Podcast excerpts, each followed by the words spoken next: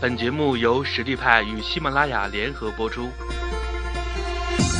实力派，移动职业技能教育平台，为您提供完整的岗位知识体系与碎片化技能课程，随时随地的解决您工作中的实际问题。微信搜索“实力派”服务号，参与更多的职场直播课程，与老师实时互动答疑。我是今天的主讲人，我叫吴振宇。那么今天呢，我主要是跟大家来分享一下互联网金融这个行业里面，产品经理他需要具备一些什么样的技能？那我们如何去获得这些技能？以及最终我们如何去呃通过面试进入一家我们呃所心仪的互联网金融公司？就如大家现在所看到的，首先我会跟大家分析一下我们这个行业目前的一个现状，跟它未来的发展。然后呢，我们来探讨一下，呃，做这个互联网金融行业的的这个产品经理呢，他所需要的技能和这个成长之路。互联网金融呢，它大概啊是三年前的时候开始逐步的兴起，那个时候呢，真的是像雨后春笋一样，各种各样的。这种公司啊机构都出来做，比如说一些之前做金融的，那开始去触网做互联网金融，那还有一些银行呢，也是不断的往这个方向去发展。因为那个时候支付宝刚刚出来，那大家都看到了支付宝在短短一个月之内的这个呃丰功伟绩，那么好看的数据，那大家都眼红，都想去分一杯羹。传统金融业务呢，就是借款，然后理财，然后呢转账、支付啊等等这些。那么它呢是呃一个比较大的产品，它不像是现在咱们做互联网金融，它有很多个性化的定制。比如说这个呃房租贷款，对吧？那租房几百块钱也可以贷款。那买手机，那别说 iPhone 了，你买个这个比较便宜点的小米也能够贷款。所以说现在的这个业务模式啊，它的创新是非常多的，甚至还有你买那个保险也是可以贷款的，只要你能想到的都可以去做这种贷款的业务。那现在呢，呃，差不多去年年中的时候吧，这个场景消费啊，就是场景消费的这个金融借贷啊，就特别流行。你看哈，呃，互联网它其实属于第三产业，它是服务产业，它服务于很多呃，比如说呃这个。啊，商家那可以做电商，那服务于中小企业，那可以做什么 SaaS 的一些什么 ERP 啊、OA 这些东西。那金融也是一样，金融呢也可以渗透到各种各样的场景领域里面去。所以互联网加上金融之后，它的创新非常非常的多。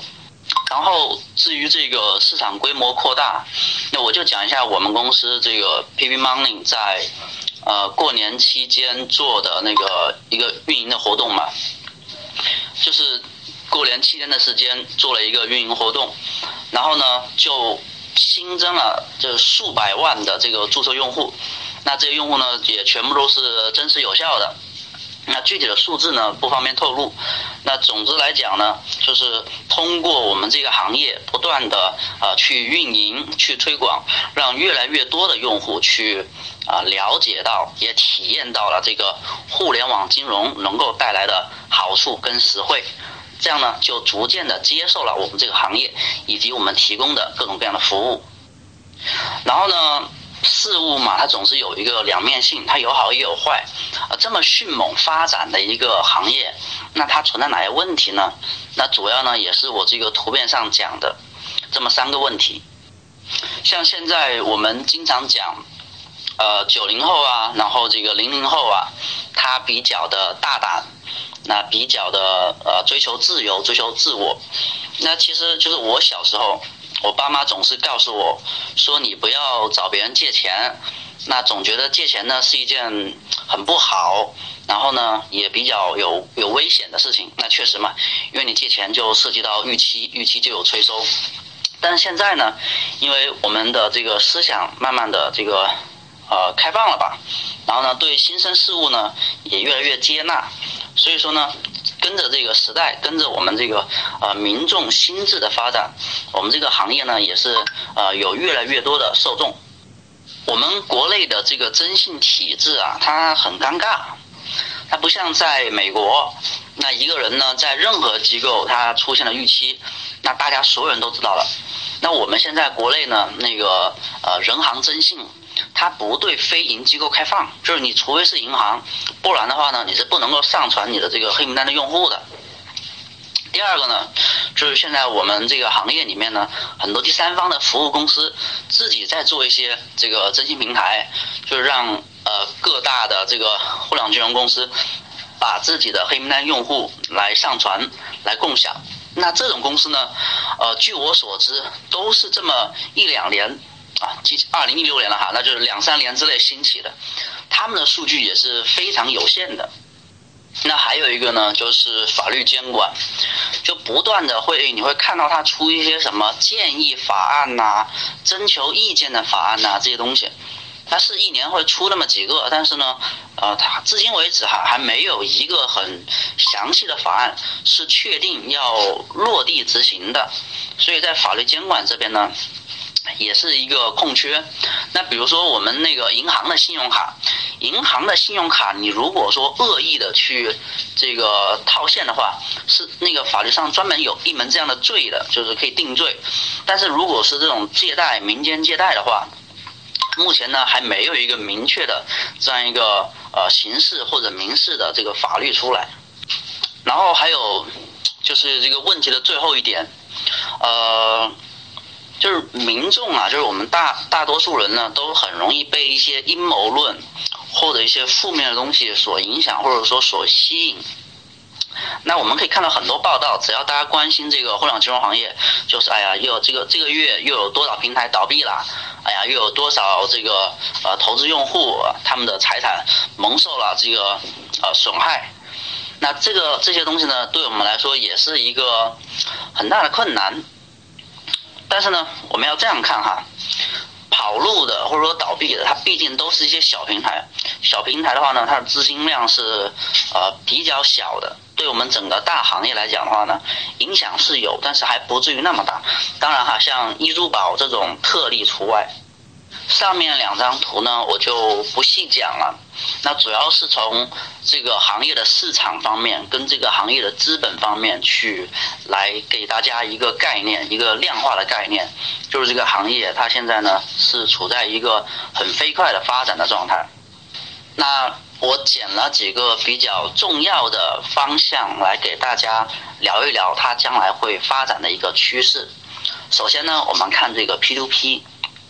P2P 它毫无疑问，未来一定是往一个寡头的方向去发展，因为大家不要去，就是说你下载一个理财平台哈，你认为可能只是我把钱投进去了，你寡不寡头无所谓，那其实你要看看每一个 P2P 平台后面都需要一个强大的资产端来吸收这些投资的资金。我这里说的保险不是大家。呃，理解的那种什么人寿保险那种东西啊，这个保险是专门保障你在这个互联网金融里面投资或者提现啊中间出现的一些差错，它的这样一个保险。举个例子，比如说哈，呃，现在啊，因为大家都知道这个经济下行，那这个市面上的一些优质的资产是非常少的，那。你看，举个例子啊，现在有了一亿的资产，那这个资产是优质资产，那肯定会有很多平台去疯抢。但是呢，哪家平台能够拿到呢？那肯定是最有实力，而且这个最有背景，然后资金最雄厚的平台，对吧？他能够拿到这一个亿的资产，他就能够发这一个亿的标出去。那如果有了其他平台，可能实力不太够，那没有争取到这么一个优质资产，那他就发不了这个标。你想？各种各样的 P2P 都在打广告、做营销，这个拉新，对吧？但是用户拉来了，你没有标给人家投，人家也不会很长久的待在你这个平台里面。那么 P2P 还有一个呢，就是它一定是风控为王。呃，很多就是呃，可能去年前年吧。很多一些小的平台，对于他们来说呢，可能就认为我去打广告，我去做营销啊，我去买关键字，我去地推或者我去线下开呃线下开什么门店啊，就能够把这个量做起来，就能把业务做起来。那个呢是很简单很粗暴的，那你的背后呢要有一个很强大的一个风控的体系，你要有自己的这个风控的模型，风控的模型呢它。这你说难吧，它也不是一个很难的技术，但是这个模型呢，需要有大量的数据来把它打磨的适合你这个业务，那你才能够把这个坏账来把它控制的比较低，这样呢，你才能够保证你投资人的这个收益。你如果投资人收益保证不了的话，那这个平台的口碑就不行了。其实所有的做互联网金融的，我们不也不说什么这个互联网金融公司还是传统的金融公司哈，它其实都是。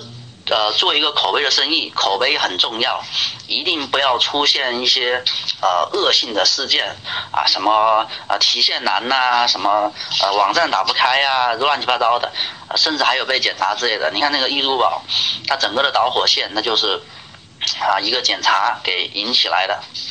那么还有一个呢，全面降息，呃降息是必然的。我们可以看一看美国的这个 P to P 的。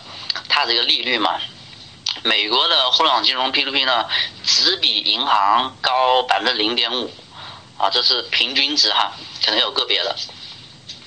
但是我们国内呢，这个就很奇怪，你高了那么多，对吧？这个本身就是一个不太正常的现象。啊，第二个呢，就是现在的投资呢是越来越理性的，那大家。就是我们有句话嘛，就是你盯着他的收益啊，他盯着你的本金，对吧？那大家也明白了这个道理，所以呢，现在呢，大家都渐渐不再追求高收益，而是追求一个啊安全可靠。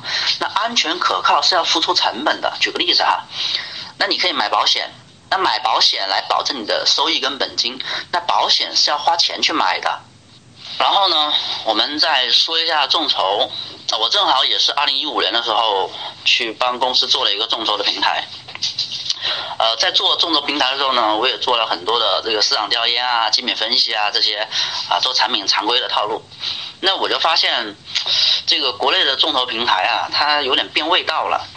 那现在众筹平台呢，你说大的方向其实就三个。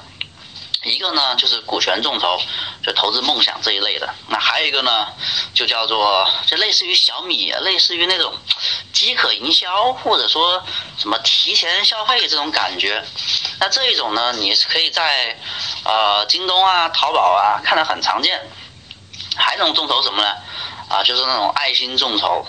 那我做的其实是属于第三种爱心众筹。那股权众筹问题在哪里呢？股权众筹其实是最应该啊，或者说是众筹这个业务方向的一个呃初衷。但是股权众筹呢，它会触犯到公司法。公司法里面呢有一条规定，就是说你这个股东啊不能超过两百人，而且呢你不能是在对这个呃无限制的公开的去募集这个股东。所以呢，它容易触容易触犯公司法，容易出红线，所以股权众筹呢，在国内好像也没怎么发展起来。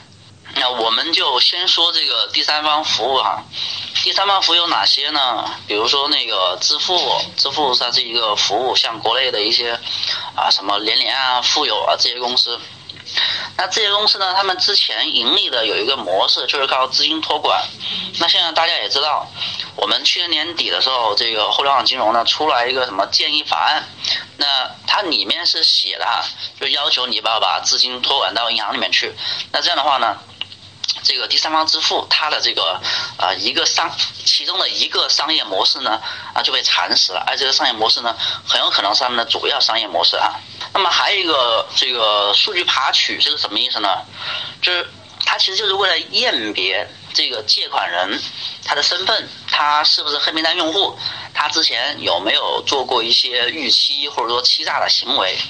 那它可以怎么去判断呢？比如说通过手机号判断，那通过你的这个设备的识别码来判断，甚至呢通过你的这个啊人脸识别来判断。那么还有一个呢，就是资产处理啊。其实我感觉哈，呃，从今年下半年或者明年开始哈，这个资产处理的第三方服务呢，它会。呃，逐渐的火起来，因为你看，现在大家都在发展这个互联网金融，而且呢，发展的主力呢，就是我我待会儿要讲的这个消费金融。那消费金融呢，它的一个特点呢是小而分散。